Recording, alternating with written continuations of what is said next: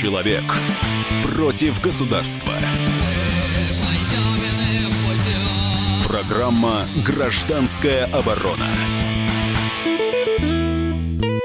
У микрофона обозреватель комсомолки Владимир Варсобин. Сегодня у нас тема нашей передачи. Почему в последнее время регулярно происходят ситуации, в которых силовики, те, кто призван нас защищать, выглядят как-то смешно, беспомощно. Э, конечно, это в связи с уже нагр... с прогремевшим событием, причем прогремевшим выстрелами, а, событием в Мосгорсуде, где э, преступники разоружили конвой и устроили Э, такой перестрелок, что, правда, трое из них было э, застрелено нашими бравыми ОМОНовцами, но ОМОНовцы тоже были ранены. И это показало, что наши правоохранители, ну, конечно, не то, что не без упрека, но такие ситуации стали появляться все чаще. Вот недавно напали на э, судебных, на двух судебных приставов и Э, одного ранили, другую в парк потащили, э, автомобильный пистолет отобрали. Вот это буквально вот на днях случилось. И у всех сейчас на, на слуху история из Иркутска. Там, правда, история такая для полиции благородная, где э, гаишник задержал пьяного, прям вот в дым пьяного судью. Э, и за это, в общем-то, и уволили, показав, большому счету, что, э, ну, даже если наши правоохранители э, выполняют свой долг, это тоже их не спасает. Почему все-таки они выглядят немножко так блекло, наши правоохранители? Мы э, сегодня поговорим с гостем нашей студии Сергеем Юрьевичем Соколовым, эксперт Федерального информационного центра аналитика и безопасности, все правильно. Да. Но главный ваш э, титул, извините уж, вы бывший охранник Бориса Березовского. Э, хотя когда две фразы соседствуют друг с другом, бывший охранник и погибшего, да, да, да. это как, профессионал, как вас как профессионал должно смущать. Но вы э, большой эксперт на, э, в своей профессии, и думаю, и думаю, что вы э, можете сейчас разобрать по косточкам наше, наше поведение наших спецслужб, наших правоохранительных органов. Что это, по-вашему? Э, случайное сечение обстоятельств с каждым бывает, да? Или э, это какое-то планомерное разложение наших органов. Но для того, чтобы вот вы сейчас ответите на этот вопрос, для того, чтобы понять, что произошло на самом деле в Моргенсуде, э, надо понимать, что преступников вел конвой, который состоял из одного конвоира мужчину и конвоира женщины. Она вела э, преступников, которые обвиняются в страшнейших убийствах. И давайте послушаем, чем было, э, были обвинены э, вот эти Э, преступники из банды так называемой GTA. Послушаем. Справка на радио «Комсомольская правда».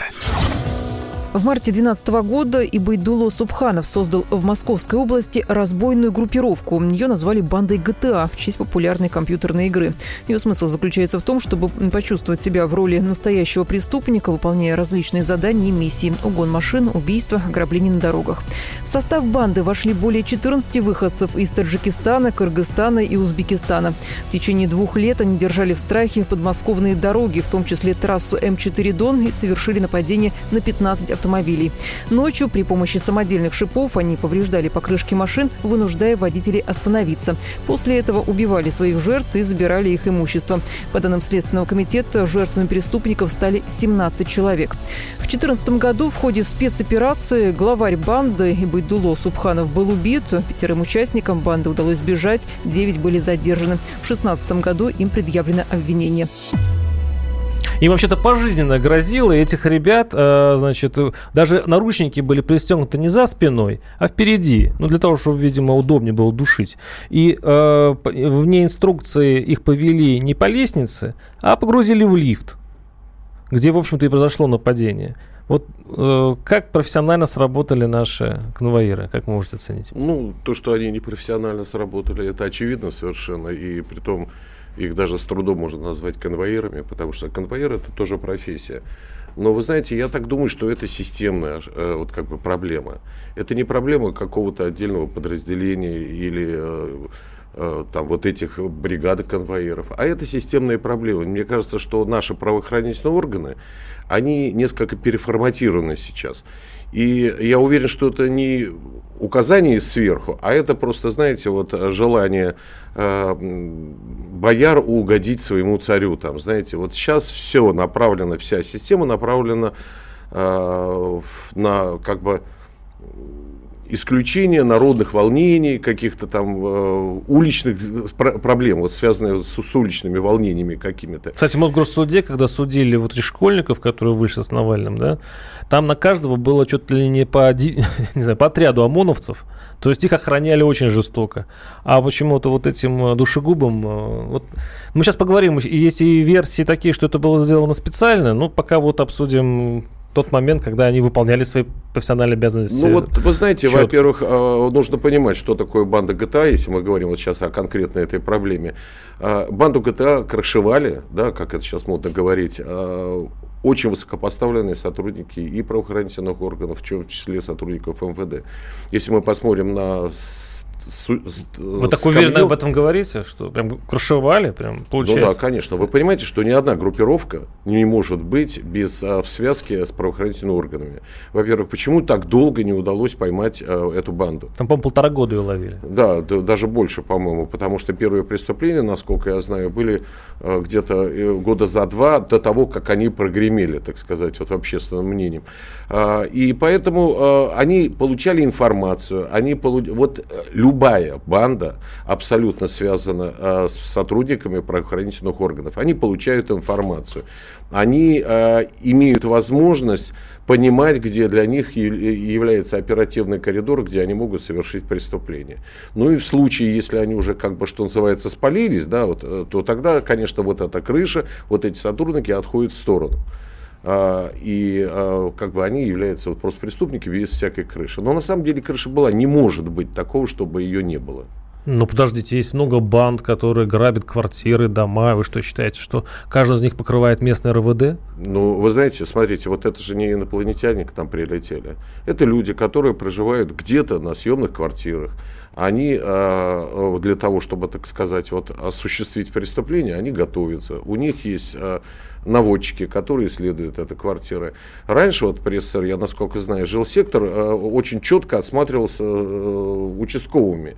Сейчас эта работа практически не ведется. Раньше у любой участковый знал, в какой квартире, кто проживает и чем дышит человек. Угу. Сейчас эта вот превентивная работа не ведется. Это говорит о том, что сейчас уже... А, и потом вот вы говорите, хорошо, вот мы возьмем там, например, какая-то бригада, которая грабит квартиры. Эта бригада несет деньги наверх. Тот, смотрящий за эти бригады, вот, ну, главный преступник, он знает, чем они занимаются. Угу. Он тоже идет наверх и тоже несет. А так доходим мы до авторитетов и воров в законе.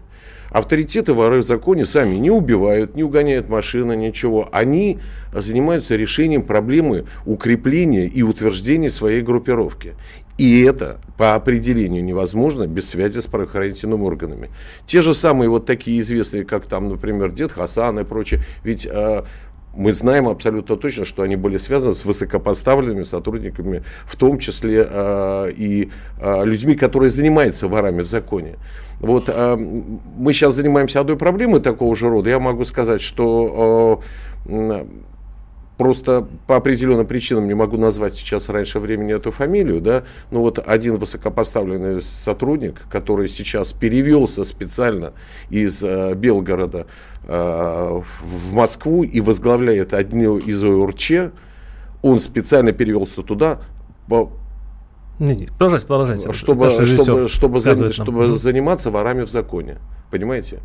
А я, абсолютно точно знаю, у него даже кличка есть, Молдаван. Он занимается ворами, делится с ними информацией, направляет, поддерживает и как бы э, дает им зеленый свет, чтобы они на каком основании? Потому что они ему платят.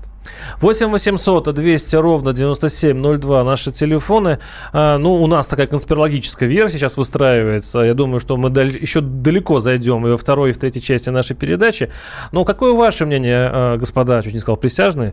А, Все-таки, почему почему в последнее время происходит подобная ситуация с нашими правоохранительными органами. Деньги туда, в общем-то, хорошие идут. Силовики у нас живут за бюджет, э, бюджетные деньги неплохо в последнее время. Что нужно подкрутить? Вот в, Амери... в Америке стреляют, потом разговаривают, а у нас, извините, происходит то, что произошло в Мосгорсуде. Поговорим об этом чуть позже. 8 800 297 02. Оставайтесь с нами. Программа «Гражданская оборона». Радио «Комсомольская правда». Более сотни городов вещания и многомиллионная аудитория. Керчь 103 и 6 FM. Севастополь 107 и 7 FM. Симферополь 107 и 8 FM. Москва 97 и 2 FM. Слушаем всей страной. Человек против государства. Программа «Гражданская оборона». Микрофон обозреватель комсомолки Владимир Варсобин. Почему наши правоохранители в последнее время выглядят очень бледно? Мне их за последнее время жалко. Вот я говорил в первой части, даже если э, немножко подзабыть сегодняшнюю историю, которую мы обсуждаем, это перестрелка в Мосгорсуде, где обезоружили конвоиров.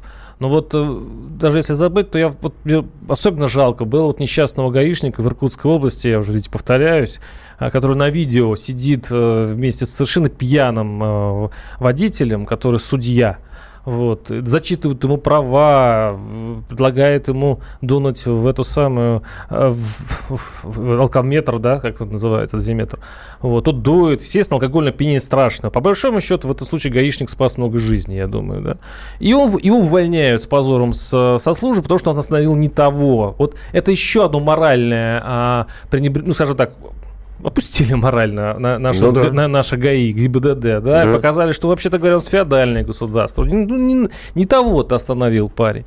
И э, это как бы одна сторона. А вторая сторона, это, конечно, вот вопиющий непрофессионализм э, охранников, конвоиров, они же в Мосгорсуде, который, по большому счету, подставили их, подставило их начальство. То есть головорезов из банды ГТА, за которым гонялись полтора года, которые убили тучу народа, конвоировали двое, одна из них женщина, как будто специально такое ощущение, ну вот у меня такое впечатление, но совпадают ли, э, э, я напоминаю, что на студии Сергей Юрьевич Скалов, эксперт Федерального информационного центра аналитика и безопасность, экс-глава охраны Березовского, и на связи у нас Александр Рогоза, корреспондент московского отдела комсомольской правды, с которым я и сверю свои впечатления. Александр как раз и занимается расследованием по этому вопросу, что все-таки случилось в Мосгорсуде. Александр, привет. Да, привет, Володь. Вот мы э, уже обсуждаем э, эту историю, нам она каж- кажется немножко странной. То есть вот я даже слышал мнение специалистов, они даже не припомнят такого, чтобы таких махровых убийц э, вот, вот так конвоировали. Ты можешь э, как-то объяснить это?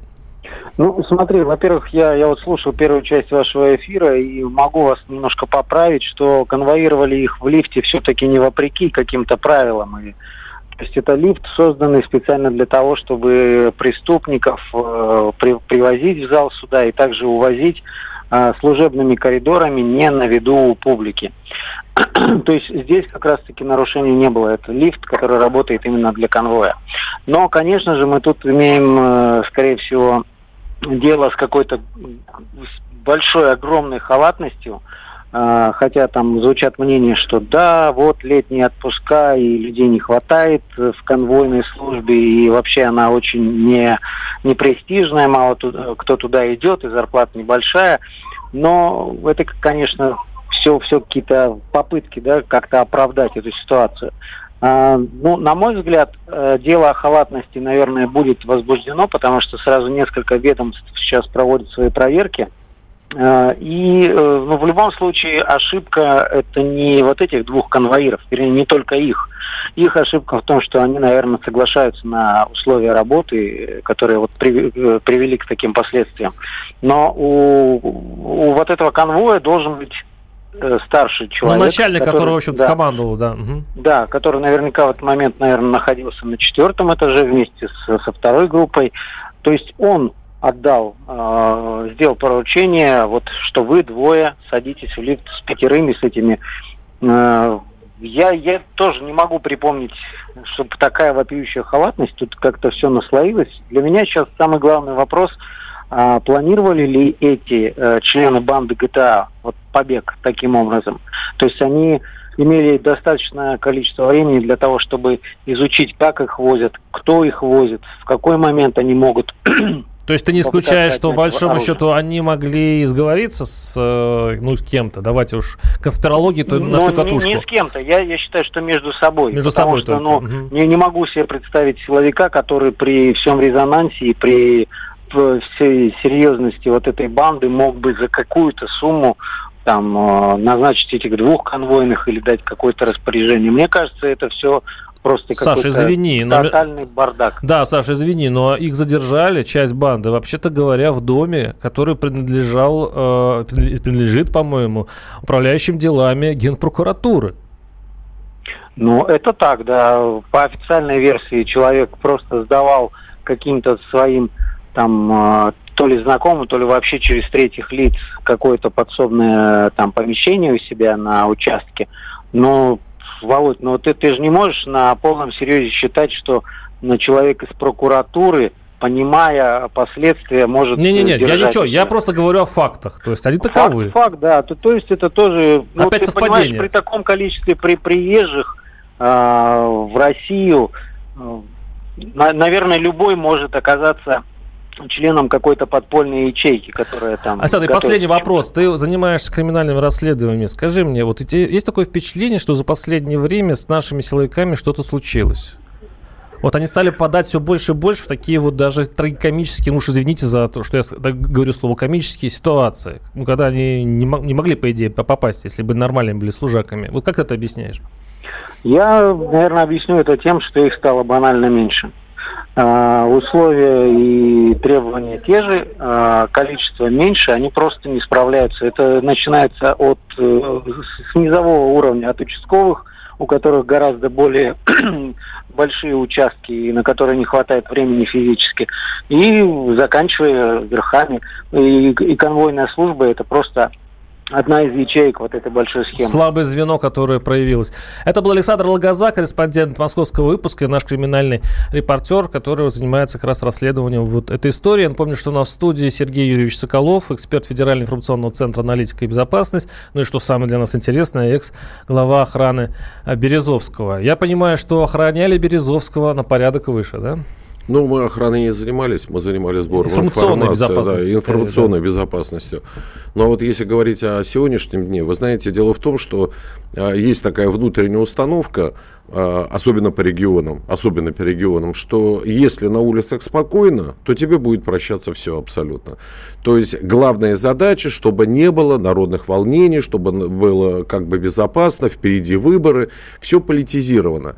И в связи с этим а, вы посмотрите, вот а, если говорить о том, что творят вот правоохранительные органы, у нас целая группа сотрудников ГИБДД не могли задержать, помните вот этот случай, когда там молодежь золотая гонялась по... Это Галенваген, если Да, Галенваген, ага. да.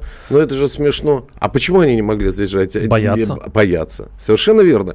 Потому что у нас общество действительно абсолютно четко разделилось на тех людей, которым можно все, туда же можно и судью, а судьи это особая статья. То есть, понимаете, судья в нужный момент всегда примет нужное начальство решение. Вот это главный их, э, собственно говоря, э, пропуск в счастливое будущее. Понимаете? 8 800 200 ровно 9702 телефоны. Олег Подольск, слушаю вас, Олег. Здравствуйте. Добрый день, господа. Ну, конечно, специалист, он разбирается хорошо в органах внутренних дел, но самые дикие времена были 90-е. Не знаю, как сейчас, по сводкам МВД тогда было 150 тысяч погибало в криминальных разборках. И что самое страшное, что эти стрелки за, курировались именно правоохранительными органами. Вы понимаете, в чем дело? Что ребята, мужики русские, стреляли друг друга. Их уже нет, они перестреляли. И все это органы, думаете, не знали? Мне кажется, более, это очень большой заговор, или, как сказать, геноцид, это даже трудно объяснить. Потому что все эти коптевские, там, курганские банды, где они сейчас? Люберецкие ребята. Их нету, трупы. Вот русские мужики где. Поэтому все крышевалось. Это сейчас не знаю, какое положение. Вот какие данные МВД по э, разборкам криминальным. Это же дико, понятно, ребята. Понятно, понятно. Правоохранители не знают этого. Спасибо. Кстати, спасибо. Э, кстати говоря, может быть, э, сами правоохранители позвонят в эфире, расскажут, что с ними происходит. И, действительно, может быть, условия работы сейчас уже заточились так, что, ну, вот, вот мы разбираем такие истории. 8 800 200 ровно 9702 наш телефон. И, кстати, коль мы заговорили о 90-х годах, вот как, как раз пик могущества э, вашего, ну, скажем так, работодателя Березовского. Э, чем отличается полиция? реакция 90-х от полиции сегодняшней, она была не так то есть кто из них круче был? Нет, вы знаете, вот тогда а, произошел слом, да, с государ... было до 90-х годов одно государство, потом стало другое государство. Естественно, в этой ситуации криминалитет, он быстрее адаптировался, ассимилировался в новое время и стали зарабатывать большие деньги. А правоохранительные органы были дезориентированы, они не знали, куда бежать. Вот они берут преступника, так сказать, и, и им бьют по рукам. И, и то ли зарабатывать, то ли... Вот обору вас на самом интересном месте. Встретимся буквально через несколько минут. 8 800 200 ровно 9702. Программа «Гражданская оборона». Радио «Комсомольская правда». Более сотни городов вещания и многомиллионная аудитория. Челябинск 95 и 3 FM. Керчь 103 и 6 FM. Красноярск 107 и 1 FM. Москва 97 и 2 FM. Слушаем всей страной. Человек против государства. Программа «Гражданская оборона». Микрофон обозреватель комсомолки Владимир Варсобин. Почему в последнее время наши полицейские, наши силовые органы попадают в нелепые ситуации, как это случилось в Мосгорсуде, где была целая перестрелка между преступниками, которые разоружили конвоиров. В общем, продолжаем эту тему. И наши слушатели очень активно пишут. «А, как не громкое дело, так бандиты э, живут у каких-то силовиков или чиновников. Это, думаете, случайность или закономерность? Мы еще раз попробуем ответить на этот вопрос. Так, кто-то уже паникует, налоги платить неохота уже. А, узнав, сколько было нарушений при конвоировании, невольно приходишь к мысли о разработке ситуации для уничтожения преступ- преступников. А, хорошо. Между прочим, эта версия очень часто мелькает а, среди аналитиков. И вот мы а, послушаем, что на эту тему сказал Игорь Трунов, адвокат. Вот его мнение по поводу этой истории. Знаете, как в деле Чикатило. На него, на Чикатило Э, свешали все э, нераскрытые преступления, и поэтому на приговоре он был в таком состоянии, его ввели в такое состояние, когда он двух слов связать не мог, он пускал только слюни. Подчистили весь район от преступлений, все висяки закрыли. Поэтому есть вероятность того, что не все получается э, на стадии рассмотрения уголовного дела и самое простое решение этой проблемы, когда нет обвиняемого и закрыты все остальные вопросы. Те съемки, которые показали, они, конечно, никого ни в чем не убеждают. Они показывают постфактум. А вопрос, где съемки с камер на момент того, что произошло, в момент захвата ли сотрудников СИН, этих съемок нет, понимаете? Это был Игорь Трунов, адвокат. Вот человек, честно говоря, опытный, и вот э, его мнением стоит прислушиваться. Как вам такая версия, что это была просто операция по уничтожению преступников? Ну, я, честно говоря, не думаю, что это была операция. Я согласен вот с предыдущим э, экспертом, э, с журналистом, который говорит, что это просто чистой воды разгильдяйство. И самое интересное, что за это разгильдяйство и халатность никто не ответит. Ответят именно вот те люди, которые по приказу им сказали двоим конвоировать, они пошли двоих конвоировать. Им сказали застегнуть наручники впереди, они застегнули впереди. Это халатность. Вот мое личное Я напомню, снова вас представлю. Сергей Юрьевич Соколов, эксперт Федерального информационного центра аналитики и безопасности и экс-глава охраны Березовского. Тут ну, нельзя не спросить, тут наш слушатель требует. Э, все-таки вы верите в самоубийство вашего бывшего клиента? Нет, конечно. Категорически нет. Я неоднократно это говорил. Это чистой воды убийство. Я абсолютно точно знаю мотивы этого убийства и предполагаю, э, кто заказал это убийство. 8 800 200 ровно 9702. Михаил, слушаем вас. Вы из Самары, я понимаю, да? Да, здравствуйте. Да, да здравствуйте. Вот когда-то показывали, не знаю, в 90-х по телевизору профилактику. Часа на два, на три заводили ребят лет, соответственно, 15-14 в колонию для, ну, условно говоря, для экскурсии. Вот. И такое выражение звучит. Значит, большинство людей, склонных к преступной деятельности, приучились к этому с детства. Ну, так сказать, воровская романтика. Так вот, если эту программу не то что с трудными подростками, а просто ее сделать программу специальную, чтобы людей 13, вот самый такой возраст, водить на 2 часа на экскурсию. А еще у вас на Комсомольской правде Тобольский изолятор, там представлены как музей. В общем, Понятно. Вы, вы сейчас говорите о педагогике. Спасибо. Ну, в принципе, да и работы будет меньше у правоохранителей, если а, с, с детского возраста люди будут бояться тюрьмы. Ну, в принципе, не, не, неплохая на самом деле идея. Ну что, ну что муссировать этот случай, ну, э, спрашивает наш читатель. Купленный конвой, все же решено. Купленный конвой, а их надо было в кандалах водить.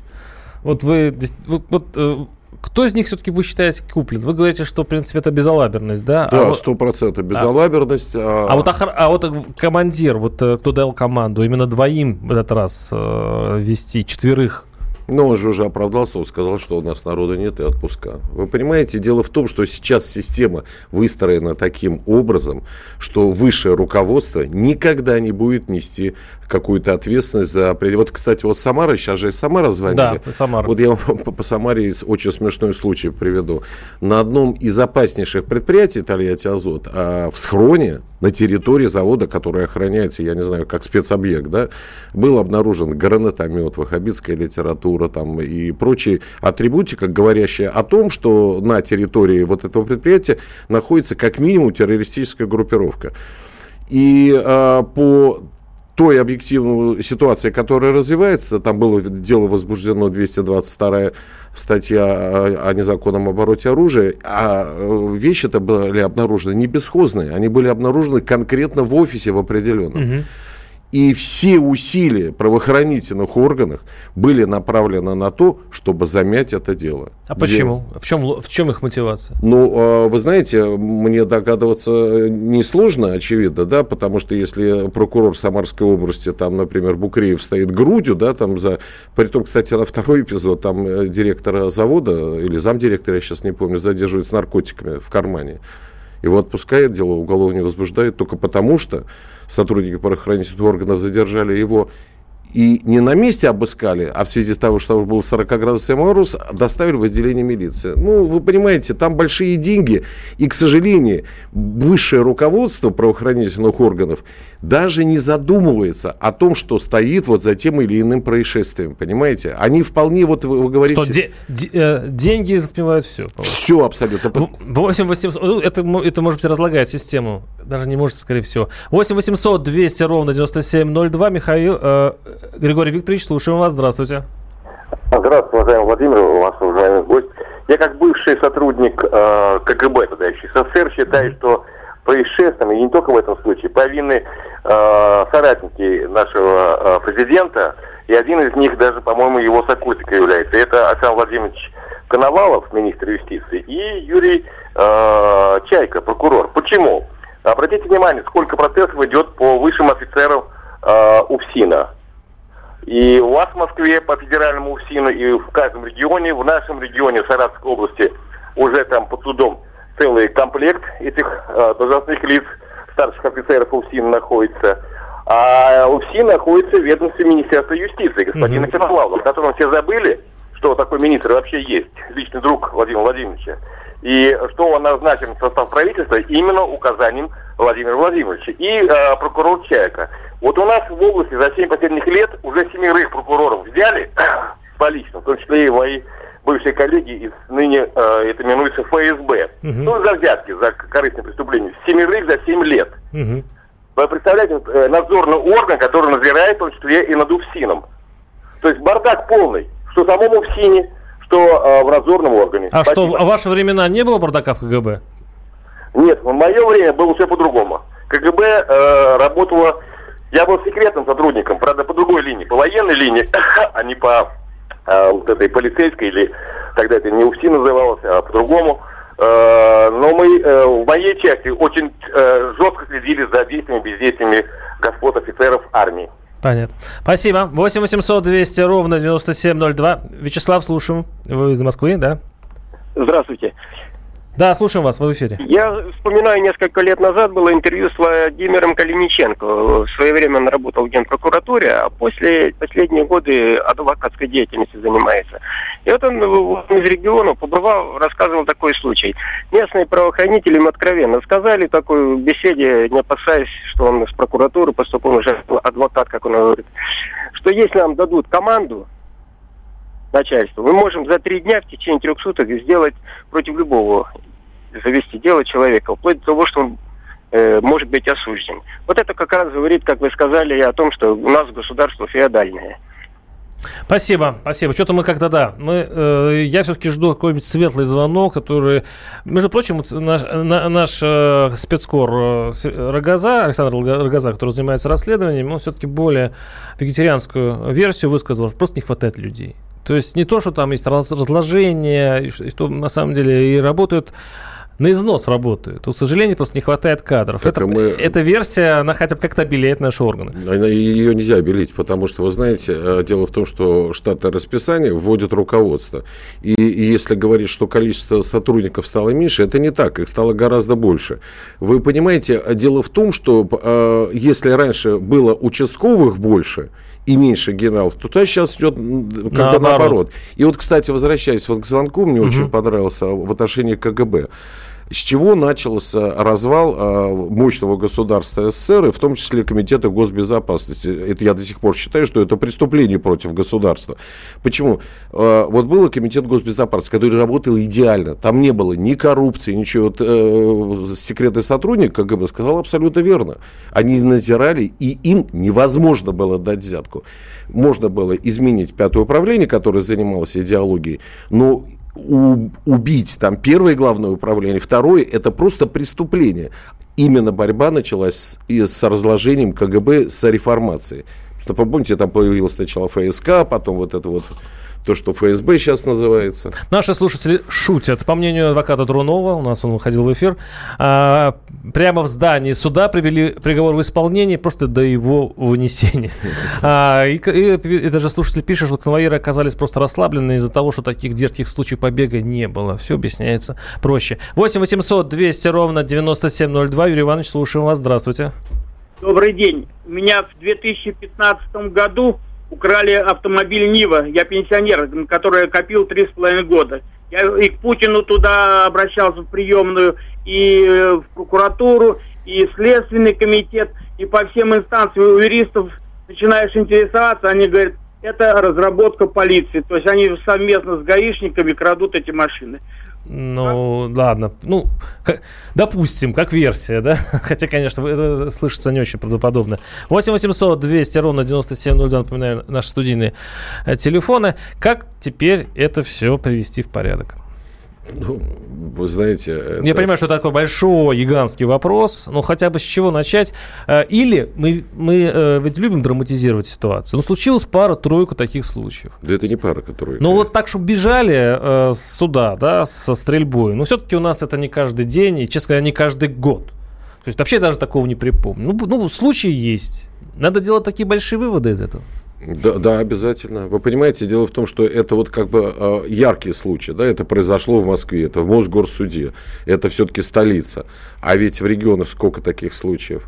Притом они гораздо страшнее и гораздо более вопиющие. Вот я могу сказать, например, Курская область, там, предположим, да, э, посадили человека одного в тюрьму, посадил, вот просто, как вы говорите, был бы повод, было, было бы желание, а повод найдется. Только из-за того, что он информировал о том, что ему было э, предложение от высокопоставленного сотрудника э, местного э, ОВД э, помочь террористической группировке, там по каким-то коммерческим делам. Ну, вот эти истории, кстати, я думаю, что вы будете публиковаться и в, нашем, в нашей газете. Читайте подробнее у нас. У нас в эфире был Сергей Юрьевич Соколов, бывший начальник охраны Березовского. Оставьте с нами, услышимся через неделю. Программа «Гражданская оборона».